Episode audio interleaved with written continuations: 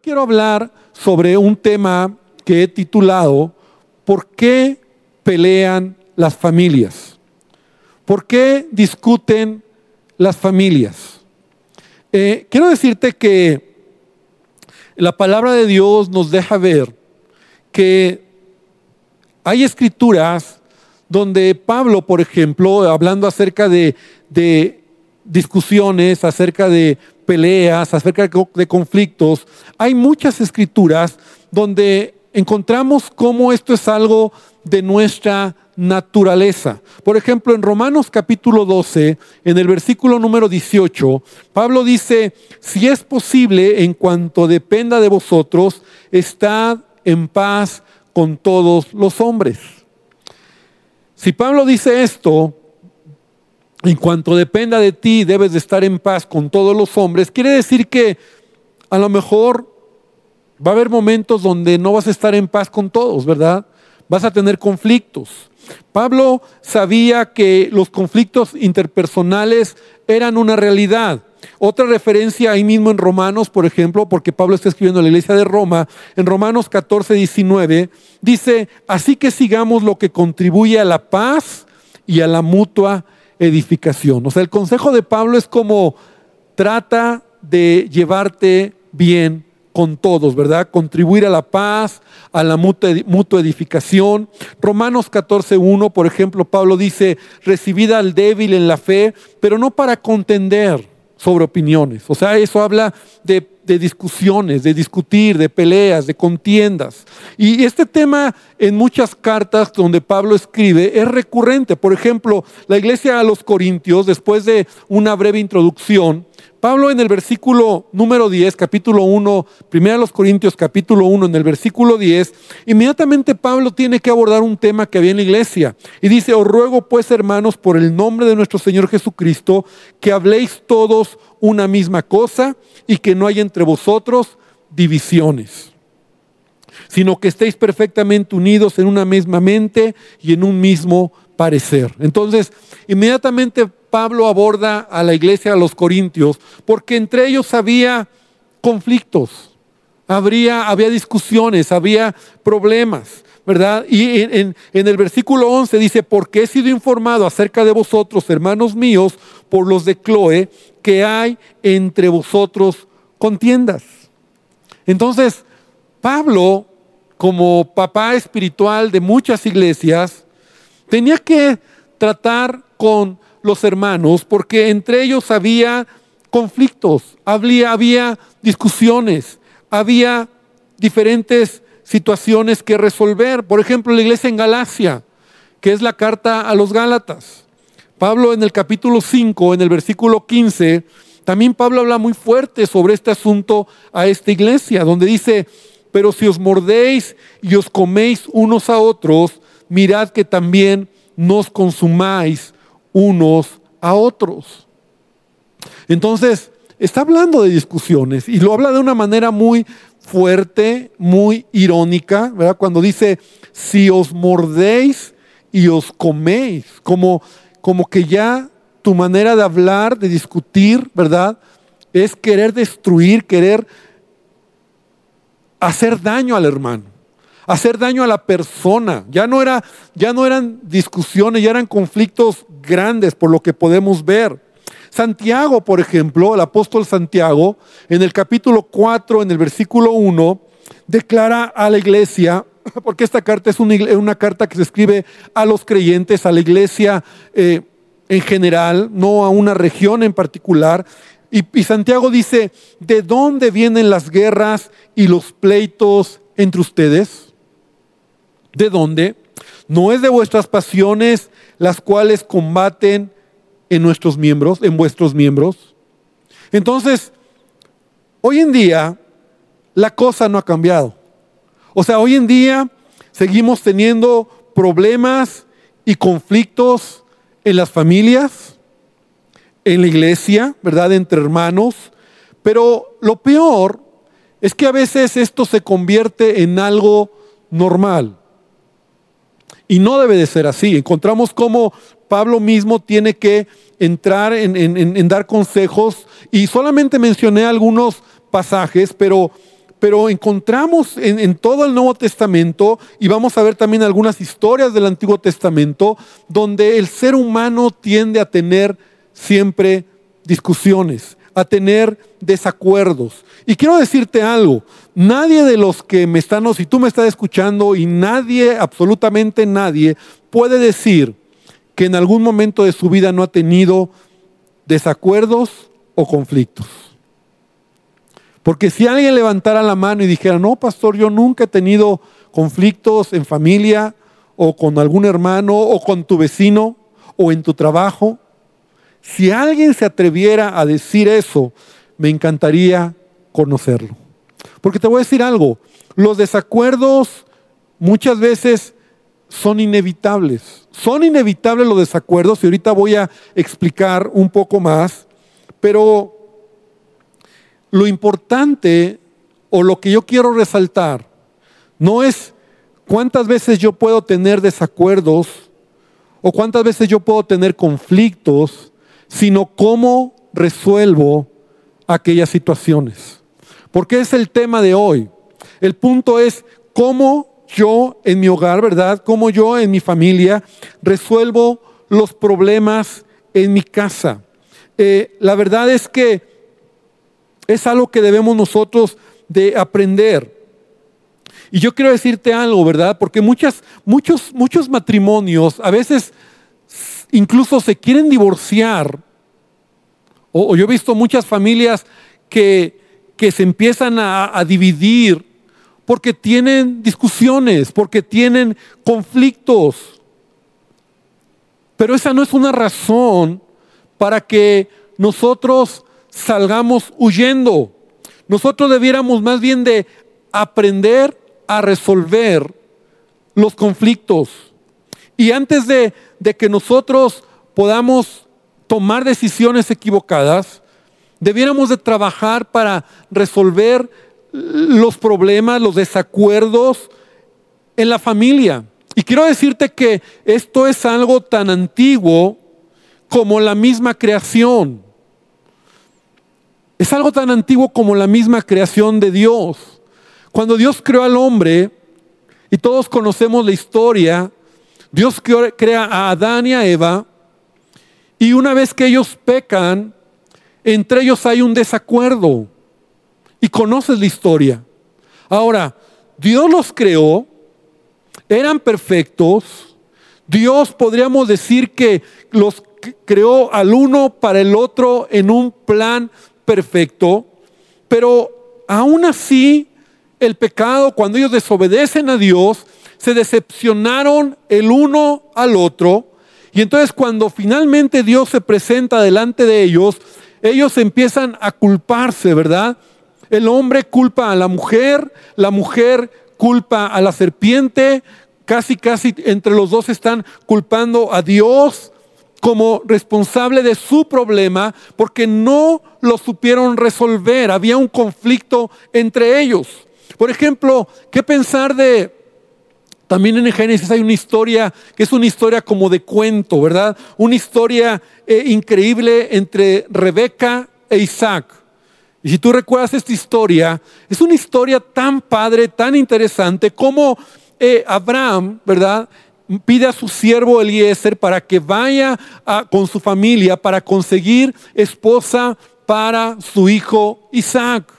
Y pareciera una historia como que Dios mismo, ¿verdad? Es quien escoge a esta mujer, a Rebeca, para traerla con Isaac. Y ellos forman un matrimonio y pudiendo decir que era la perfecta voluntad, del propósito de Dios, todo estaba tan maravilloso, encontramos que ellos empiezan a tener a lo largo de su relación matrimonial desacuerdos. Empiezan a tener conflictos. Ahora, eso no significa que Dios se equivocó. Dios no se equivocó con Adán y Eva. Dios no se equivocó con Isaac y Rebeca. Simplemente ellos tenían que trabajar y aprender a resolver sus desacuerdos. Entonces, hermano, muchas personas, y yo creo que a veces nos sucede a nosotros, pensamos que un hogar feliz es aquel que no tiene conflictos. Yo no sé si a ti te ha pasado. Pero muchos creen que las familias unidas, las familias bendecidas, jamás se pelean o nunca tienen puntos de vista diferentes. Pero yo te quiero decir algo, no es así. A veces tenemos la idea, ay, ese matrimonio, esa familia, seguramente nunca tienen problemas y por eso son tan felices. No, hermano. La verdad es que todos los hogares, en todas las familias, en todas las iglesias, hay desacuerdos, hay conflictos. Entonces, ¿cuál es la diferencia? ¿Cuál es la diferencia entre una relación exitosa en un, en un hogar que avanza o una familia que fracasa? Es porque esta familia ha aprendido a resolver sus desacuerdos, ha aprendido a comunicarse correctamente. Esa es la única diferencia que yo encuentro. Lo he dicho muchas veces, tener una familia exitosa o tener un hogar bendecido no es un asunto de casualidad, no es así como que te ganaste la lotería, ¿verdad? Eh, es que yo me gané la lotería con mi esposa o yo me gané la lotería con mis hijos y por eso soy y tengo la familia feliz. No, no, no, no, no existe eso. La realidad es que se trata de trabajar en el hogar. Se trata de comunicar correctamente. Ya hemos hablado mucho de ello. Se trata de dialogar, de escuchar. Se trata de cambiar. Repite conmigo, cambiar. Se trata de cambiar. Y una vez hecho esto, se trata de volver a empezar. Y me encanta cómo lo pude escribir, ¿verdad? Se trata de trabajar, de comunicar, de dialogar, de escuchar, de cambiar y una vez hecho esto, volver a empezar. Y eso es la receta o la manera para que una familia pueda ser una buena familia, para que haya una buena comunicación. Fíjate qué tremendo. Hoy en día muchos matrimonios se divorcian por un término legal que se llama incompatibilidad emocional. Es un término inventado por los abogados, ¿verdad? Por las leyes y válido para divorciarse. O sea, ¿por qué me divorcio? Porque somos incompatibles emocionalmente. O sea, en otras palabras, no podemos arreglar los desacuerdos. Y eso ha creado que muchos hogares, muchas familias tomen ese camino. No quieren trabajar para arreglar los desacuerdos. Incompatibilidad a lo mejor en cómo te comunicas con tus hijos o tu esposa o tus padres. La manera en que tú puedes acercarte a ellos y entonces como es complicado, como no lo puedo hacer, como estamos acostumbrados a tener conflictos y problemas, es más fácil salir huyendo. Es más fácil dejar la familia, dejar el matrimonio, soltar a los hijos, pero lo que no entendemos es que nos estamos llevando el problema a otro lugar. Entonces, la felicidad familiar no llega de manera automática. Debe de trabajarse y puede ser alcanzada por medio del trabajo constante en la familia. Yo, yo, yo quiero decirte, hermano, y aunque reconozco que hay familias o matrimonios o iglesias incluso que casi a veces no tienen conflicto, son pocos, y, yo quisiera que la mayoría fueran así. Yo sé que hay hogares, yo sé que hay matrimonios, yo sé que hay familias donde hay pocos conflictos o pocos desacuerdos, y sí los hay. Hay iglesias donde hay pocos desacuerdos o conflictos, las hay. Hay iglesias que no, ¿verdad? Hay iglesias que son muy complicadas. Hay problemas, hay conflictos, hay chismes, hay murmuraciones, hay divisiones. Pero sí se puede lograr eh, arreglar los desacuerdos en la familia, en, tu relación a lo mejor eh, en tu trabajo, a lo mejor eh, estoy hablando de desacuerdos ahí donde vives, a lo mejor incluso con tus vecinos, con tus hijos. y desacuerdos todos vamos a tener. Pero como te decía hace unos minutos, el éxito está en cómo resolvemos nuestros desacuerdos. Y te voy a decir algo muy importante. Cuando nosotros tenemos desacuerdos, debemos de aprender a resolverlos antes que se conviertan en conflictos.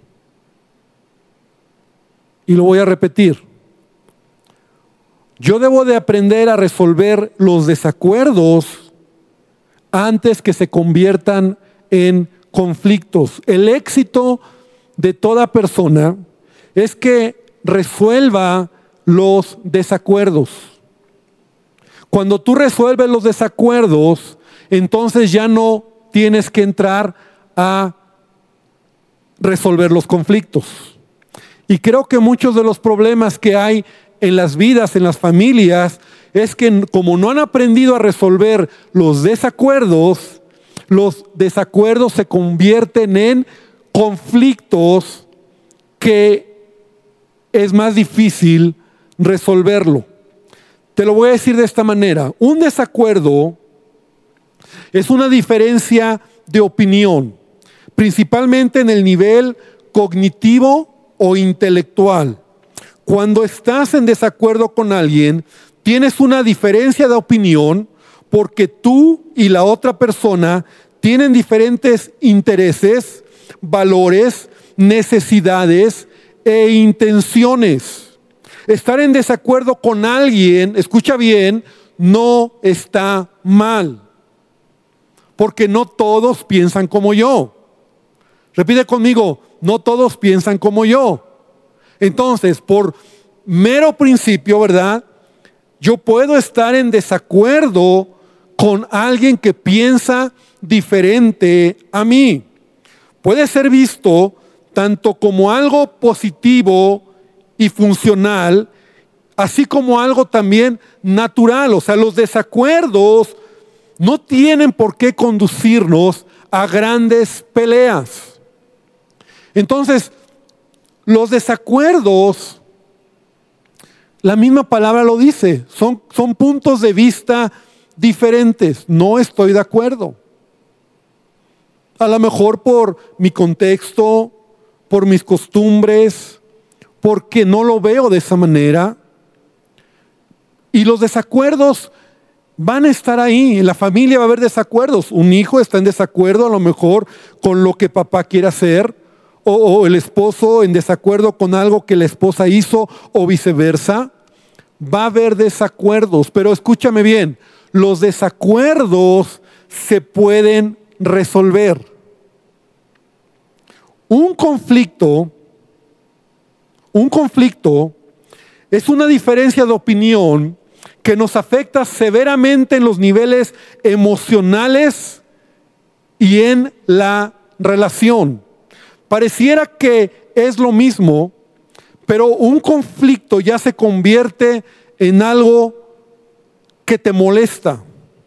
Se convierte en algo que internamente te empieza a quitar la paz, que ya empiezas a crear en tu mente eh, cosas que, que empiezas a, a dejar que haya enojo, que haya resentimiento, que haya amargura.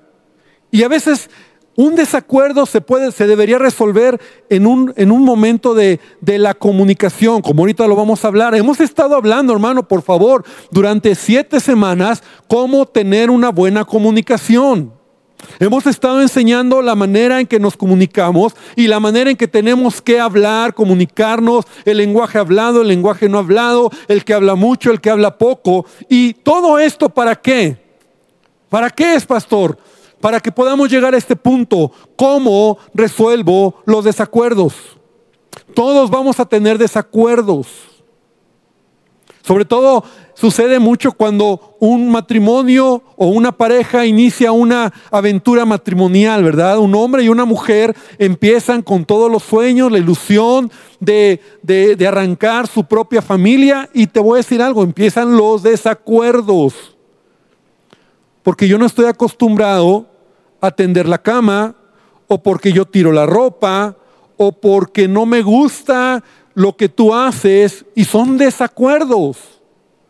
Pero a veces esos desacuerdos, cuando no se resuelven correctamente, no se hablan, no se platican, no se, se llegan a un acuerdo, entonces pueden empezar a generar conflicto. Y el conflicto entonces ya empieza a crear coraje, enojo, porque no hay comunicación.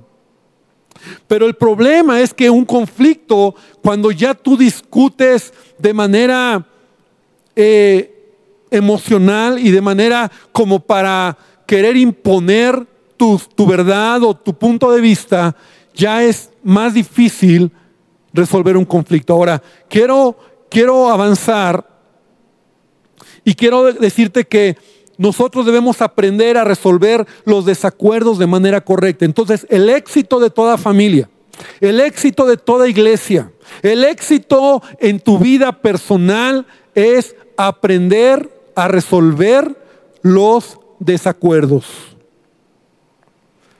Cuando hay algo que no estás de acuerdo, cuando hay alguien que lo que está haciendo no estás de acuerdo, tienes que resolverlo. Porque si no eso va a crecer y se va a convertir en un conflicto. Y cuando es un conflicto, entonces puede ya ser demasiado tarde. Como pastor me ha tocado muchas veces ministrar matrimonios, ¿no? familias, matrimonios, que cuando llegan conmigo a la consejería o con mi esposa o con los dos, ya su conflicto es tan grande su enredo es tan complicado que tú te rascas la cabeza y dices, ¿cómo? ¿Cómo les ayudo a resolver tantos conflictos? O sea, no, no es tan fácil. O sea, ya se han enredado tanto, ya han, ya han hecho tanto, ya han cruzado tantas líneas, ya se han faltado tanto al respeto, ya han hecho tantas cosas que ¿cómo les ayudas?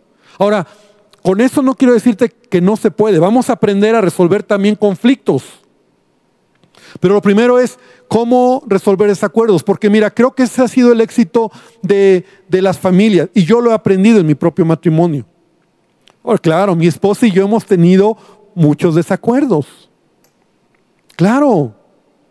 Hemos tenido desacuerdos. A veces nuestros desacuerdos, fíjate qué interesante ya a esta edad, a veces ya se convierten en desacuerdos de, decisiones de la iglesia a veces.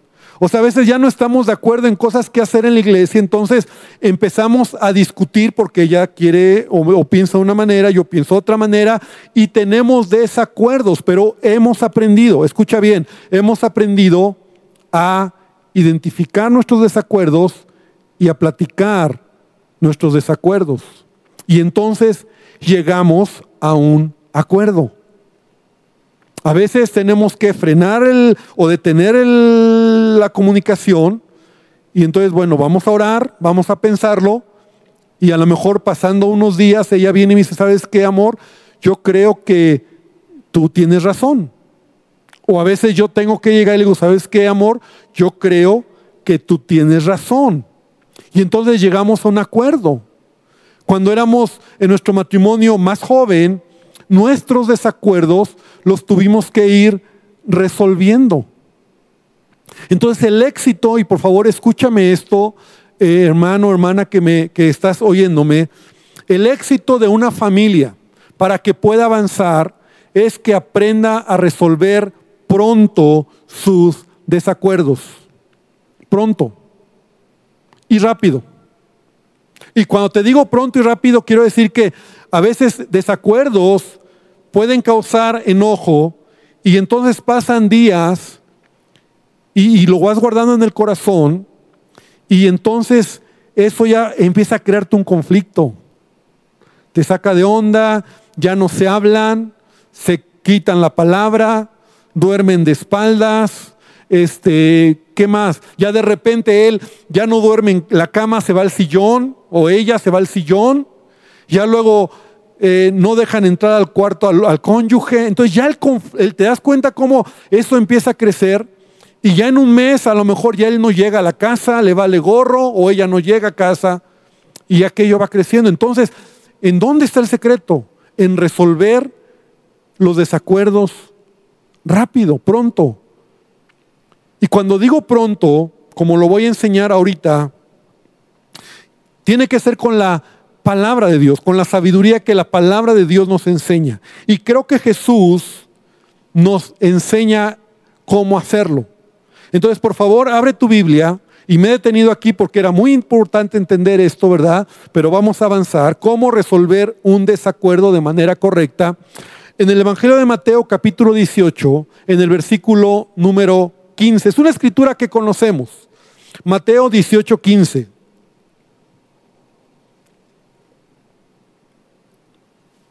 Dice de la siguiente manera, por tanto, si tu hermano peca contra ti, Ve y repréndele estando tú, tú y él solos.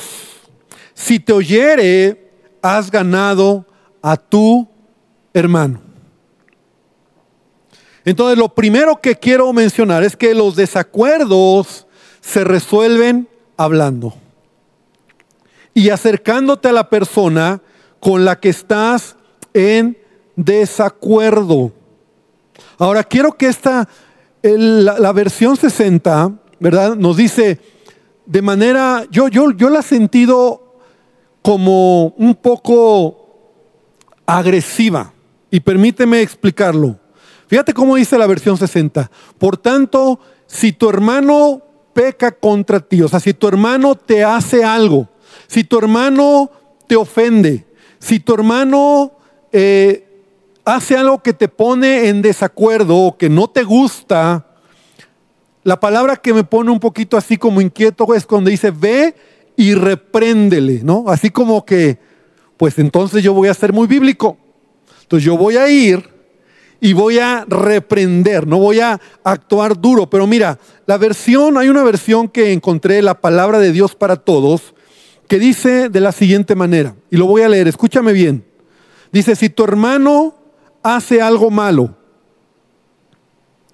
empieza ahí diciendo, si tu hermano hace algo malo, ahí pon, si tu esposo hace algo malo, si tu hijo hace algo malo, si tu hermano en la fe hace algo malo, si tu padre o si tu amigo hace algo malo, dice, ve y habla a solas con él. Entonces ahí encontramos varias cosas importantes, pero sigue diciendo, explícale cuál fue el mal que hizo. Y me encanta lo que dice esta versión. Explícale, o sea, habla con él, porque resolver desacuerdos tiene que ver con diálogo, tiene que ver con hablar, tiene que ver con comunicarme y poder llegar a un acuerdo. Explícale cuál fue el mal que hizo. Si te hace caso, has recuperado a tu hermano. Entonces, esto es muy importante. Porque como yo resuelvo desacuerdos, Jesús nos está enseñando. Si tu hermano hizo algo malo, o sea, un desacuerdo es cuando yo veo que a lo mejor mi esposa hizo algo que, que no estoy de acuerdo. O mi hijo hizo algo que no estoy de acuerdo. O en mi trabajo o mi amigo hizo algo que pues no me gusta, no estoy de acuerdo. ¿Qué tengo que hacer? Yo debo de, ir a hablar con él. Ahí ya no tengo el tiempo, pero eh, no hay nada peor que hablar mal de él. O sea que hay gente, hay cristianos, hay personas que están hablando mal de la persona no están de acuerdo lo que hizo. Y eso es, eso es falta de carácter. O sea, no me gusta cómo es, no me gusta lo que hace, no me gusta cómo actúa, no me gusta eh, el daño que está haciendo. Voy y hablo con él en amor. Pero muchos empiezan a criticarlo detrás, empiezan a juzgarlo, empiezan a hablar mal, empiezan a, a, quemarlo, ¿verdad? Como se dice vulgarmente. Entonces hay varias cosas importantes que quiero mencionar para, en base a escritura, cómo resolver desacuerdos. En primer lugar, cuando vas a hablar con esa persona, debes ir en una actitud humilde, humilde, considerando que tú también puedes equivocarte. Eso es lo primero. Debes tomar la actitud de que lo que esa persona hizo a lo mejor no estuvo bien, pero tú también te puedes equivocar en algún momento. Entonces tú no puedes llegar como eh, en esa actitud de que tú eres Superman, super espiritual, que a ti no te va a pasar, que a ti nunca te va a suceder. Más bien debes de ir con temor y con una actitud de realmente escuchar a esa persona y quererle ayudar a esa persona. Si está equivocada, a lo mejor quizá y lo que le vas a decir para ponerse de acuerdo va a ser para ayudarle. En un matrimonio, tú no puedes llegar con tu esposa o con tu esposo como diciéndole, a ver, tú estás tan mal, y, porque todos podemos fallar. Entonces tú debes de ir con una actitud humilde. Número dos, no debes ir cuando tus emociones te están controlando, sino cuando el deseo de corregir y ayudar es lo que te va a motivar. Por eso decía en este pasaje debemos de tener mucho cuidado porque dice, si tu hermano peca contra, contra, él, contra ti, ve y repréndele. Pareciera como que si algo hizo inmediatamente, ve y repréndele. No, espérame, no es así.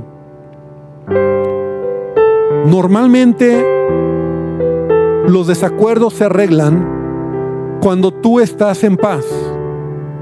Cuando tu motivación es resolver hablarlo en paz, pero nunca cuando tus emociones están a flor de piel. O sea, no seas de los que responden de bote pronto. ¿Conoces gente así? Gente que cuando algo le no está de acuerdo y mete, ah, no, no estoy de acuerdo. ¿Y quién dijo? Ahorita voy y lo resuelvo. Entonces lo que hacen es crear mayor problema lo que hacen es hacer más grande el problema porque no hay una actitud correcta, sus emociones los están controlando y su deseo no es corregir, su deseo a lo mejor es limpiarse, su deseo es no quedar mal, su deseo solamente es eh, hablarlo por hablarlo. Entonces, cuando tus emociones se están controlando, yo he aprendido eso en mi vida, en mi ministerio y en mi matrimonio también. Yo nunca voy a discutir o voy a resolver un desacuerdo con mi esposa cuando estoy mal, cuando estoy enojado. Porque ese desacuerdo, si yo estoy mal, se va a convertir en un conflicto. Entonces yo, yo tengo desacuerdos, o a lo mejor estoy en desacuerdo con alguien, con un hermano, y, entonces debo de orar. y los que me conocen saben que no respondo inmediatamente. Pastor, vamos a hablar. No, espérate, vamos a orar. Y como que siempre es mi, mi manera de ver la vida. Me ha tocado eh, tratar situaciones de, con la iglesia, ¿verdad? Donde a veces es que pastor y esto y vamos a hacer y todo. Y, los que me conocen yo les digo, espérame, vamos a orar, vamos a calmarnos y vamos a platicarlo para llegar a un acuerdo. Tú no estás de acuerdo, yo no estoy de acuerdo, tú lo ves diferente, entonces vamos a orar para que puedas ser en paz. Entonces no debes ir cuando tus emociones te están controlando. Número tres, debes recordar que no es tu consejo lo que va a cambiar a esa persona. Es lo que la palabra de Dios. Y eso es muy importante. Porque a veces, por ejemplo, en el matrimonio o en la educación de los hijos, no es lo que yo creo. No es lo que yo creo. No seas sabio en tu propia opinión. Nos vamos a equivocar. Debemos por eso estudiar y leer y meditar en la palabra y conocer la palabra, porque es la palabra lo que va a traer cambio en un acuerdo, en un desacuerdo, perdón. O sea, ¿por qué yo quiero pedirte esto? Porque la Biblia lo dice. Porque la Biblia lo enseña. Entonces, cuando tú tomas la palabra, no manipulando la palabra, sino realmente entendiendo lo simple de la palabra en el sentido de, los, de lo que tú puedes transmitir a alguien para que esa persona, la palabra, cambie su corazón. Al final, siempre la palabra es lo que nos va a transformar. Entonces debemos nosotros de entender que nunca es mi consejo. Cuando Jesús dice, si tu hermano peca contra ti, ve y repréndele, no es como que lo que tú le quieres decir. Yo quiero entender que es lo que, lo que la palabra de Dios enseña. Mira, tú estuviste mal por esto, tú estás odiando. La Biblia dice que debes amar, tú estás teniendo rencor. La Biblia dice que es malo, ¿verdad? O sea, siempre venía la palabra, porque la palabra es lo que nos va a traer equilibrio. Entonces, no es, no, es tu consejo, es la palabra. Punto siguiente, si se resuelve el desacuerdo, porque esa es la idea, que un desacuerdo se corrija, se resuelva, entonces ora por esa persona para que Dios la ayude. Porque los desacuerdos se resuelven hablando, platicando, pero es Dios quien va a cambiar el corazón. Y, y, como matrimonio lo tenemos que hacer. A veces, y muchas veces, yo he tenido que decirle a mi esposa, ora por mí, ora por mí, porque necesito de Dios. Y ella lo ha hecho también. Y yo he orado por ella. Entonces, resolvemos nuestros desacuerdos y al final reconocemos que es Dios el que puede cambiar nuestras vidas. Entonces terminas orando por esa persona y finalmente el punto final es, recuerda que tú no eres mejor que tu cónyuge o que tus hijos o que tus hermanos. Simplemente tú debes de trabajar para resolver desacuerdos. O sea, tú no eres Juan Camaney, ¿no? En otras palabras, no eres tú el que va a resolver todos las situaciones. O sea, a veces Dios te va a usar a ti. Jesús dijo, bienaventurados los mansos, porque ellos recibirán la tierra por heredad. Bienaventurados los misericordiosos, porque ellos alcanzarán misericordia. Bienaventurados los pacificadores, porque ellos serán llamados hijos de Dios. ¿Qué te quiero decir con esto, amada iglesia? Que Dios nos ha llamado para resolver desacuerdos con amor y misericordia. Y yo no sé cuántos pueden decir esta tarde, amén. Yo quiero ser alguien que tenga misericordia, alguien que sea pacificador, alguien que pueda ser manso, alguien que pueda tener una actitud humilde para que mi familia pueda avanzar. Porque quiero terminar con esto. Resolver desacuerdos en la familia no es fácil, porque en una misma familia pueden diferir en personalidad, en perspectiva, en valores, en dones, en habilidades, en intereses, en gustos, en disgustos, en nivel de educación, en inteligencia, en adiestramiento y todas estas disparidades proveen frecuentemente la ocasión para desacuerdos y malentendidos en la familia, que al final, si no se resuelven correctamente, pueden producir contención, conflicto. Así que todas estas diferencias y muchas más que hay en las familias van a ser factores que van a contribuir a que si los, los desacuerdos no se resuelven de manera correcta, se van a convertir en conflictos. Y los conflictos pueden orillarnos a romper la comunicación. Quiero terminar aquí. El próximo miércoles vamos a concluir esta serie de enseñanzas. Pero quiero la semana que entra hablarte sobre qué sucede cuando ya he cruzado la línea Y entonces hay conflictos en mi familia, en donde si no lo abordo de una manera correcta, puede ser que pierda la comunicación, pueda perder lo que Dios quiere hacer en mi vida, en mi familia, en mis relaciones. Pero sabes, hermano, yo quiero terminar esta tarde invitándote para que tú y yo podamos ser personas que estemos dispuestos, dispuestos y prestos a resolver desacuerdos. Los desacuerdos van a estar ahí siempre. Empecé diciendo cómo Pablo hablaba a la iglesia, a las iglesias, sobre sus desacuerdos. Y la invitación de Pablo siempre era, pónganse de acuerdo, sean de un mismo sentir. Traten y eviten estar en paz con todos. Traten de estar en paz con todos. Sigamos lo que ayuda a la mutua edificación. O sea, en otras palabras, Pablo siempre está diciendo, desacuerdos están ahí, dificultades están ahí, pero ¿quién levanta la mano para resolver esos desacuerdos? Cierra tus ojos y vamos a orar. Señor, esta tarde yo te quiero pedir que tú nos ayudes a entender esta verdad.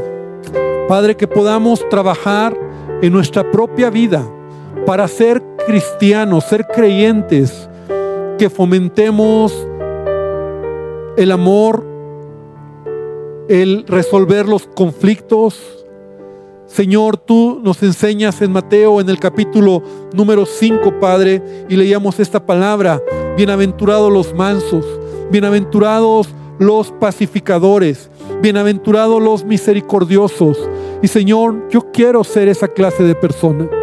Yo quiero caminar en mi vida, en mi familia, en la iglesia como persona, siendo alguien que procura resolver desacuerdos, que va a haber, siempre va a haber.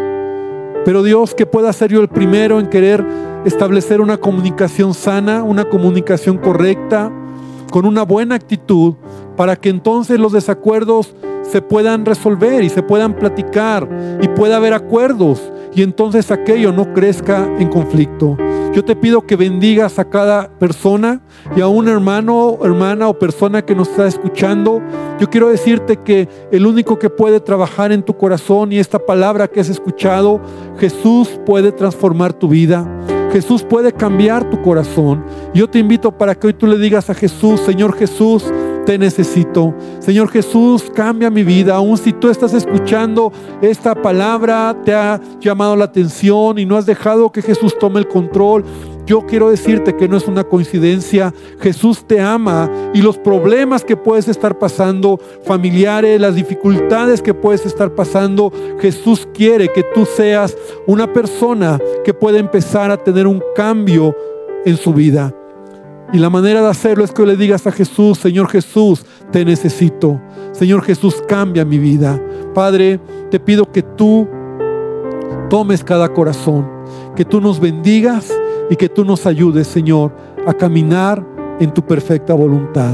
Gracias, Señor, por este tiempo y enséñanos, Señor, síguenos enseñando, que tu palabra sea para nosotros siempre el manual de cambio, de enseñanza, para ser personas que podamos tener una comunicación correcta, una comunicación sana. Y si hay desacuerdos en la familia, en la iglesia, entre hermanos, podamos trabajar para que se resuelvan. Gracias te damos, Señor, en el nombre de Jesús. Y ahora también en el nombre de Jesús te pido que bendigas estas ofrendas, bendigas nuestras ofrendas, nuestros diezmos que podemos traer a tu casa, tal vez no hoy de manera física, pero sí de manera electrónica, donde podamos transferir nuestras ofrendas, nuestros diezmos, o guardarlo en un sobre, o traerlo en horarios de oficina. Pero yo te pido que bendigas al dador alegre, que bendigas a cada persona, que bendigas cada familia. Señor, te damos porque tu palabra lo enseña. Te damos, Señor, porque vivimos en los principios de tu palabra. Y te damos porque tú has sido bueno con nosotros, Señor. Te damos con alegría de corazón y te damos creyendo en fe que tú multiplicarás y que tú, Señor, aumentarás el fruto de lo que tenemos, Señor. Y que tu bendición será sobre nosotros, Señor. Y al dar nuestras ofrendas, al dar nuestros diezmos, Señor, creemos que tu reino se seguirá extendiendo y estamos haciendo también tesoros en el cielo. Y gracias por tu fidelidad.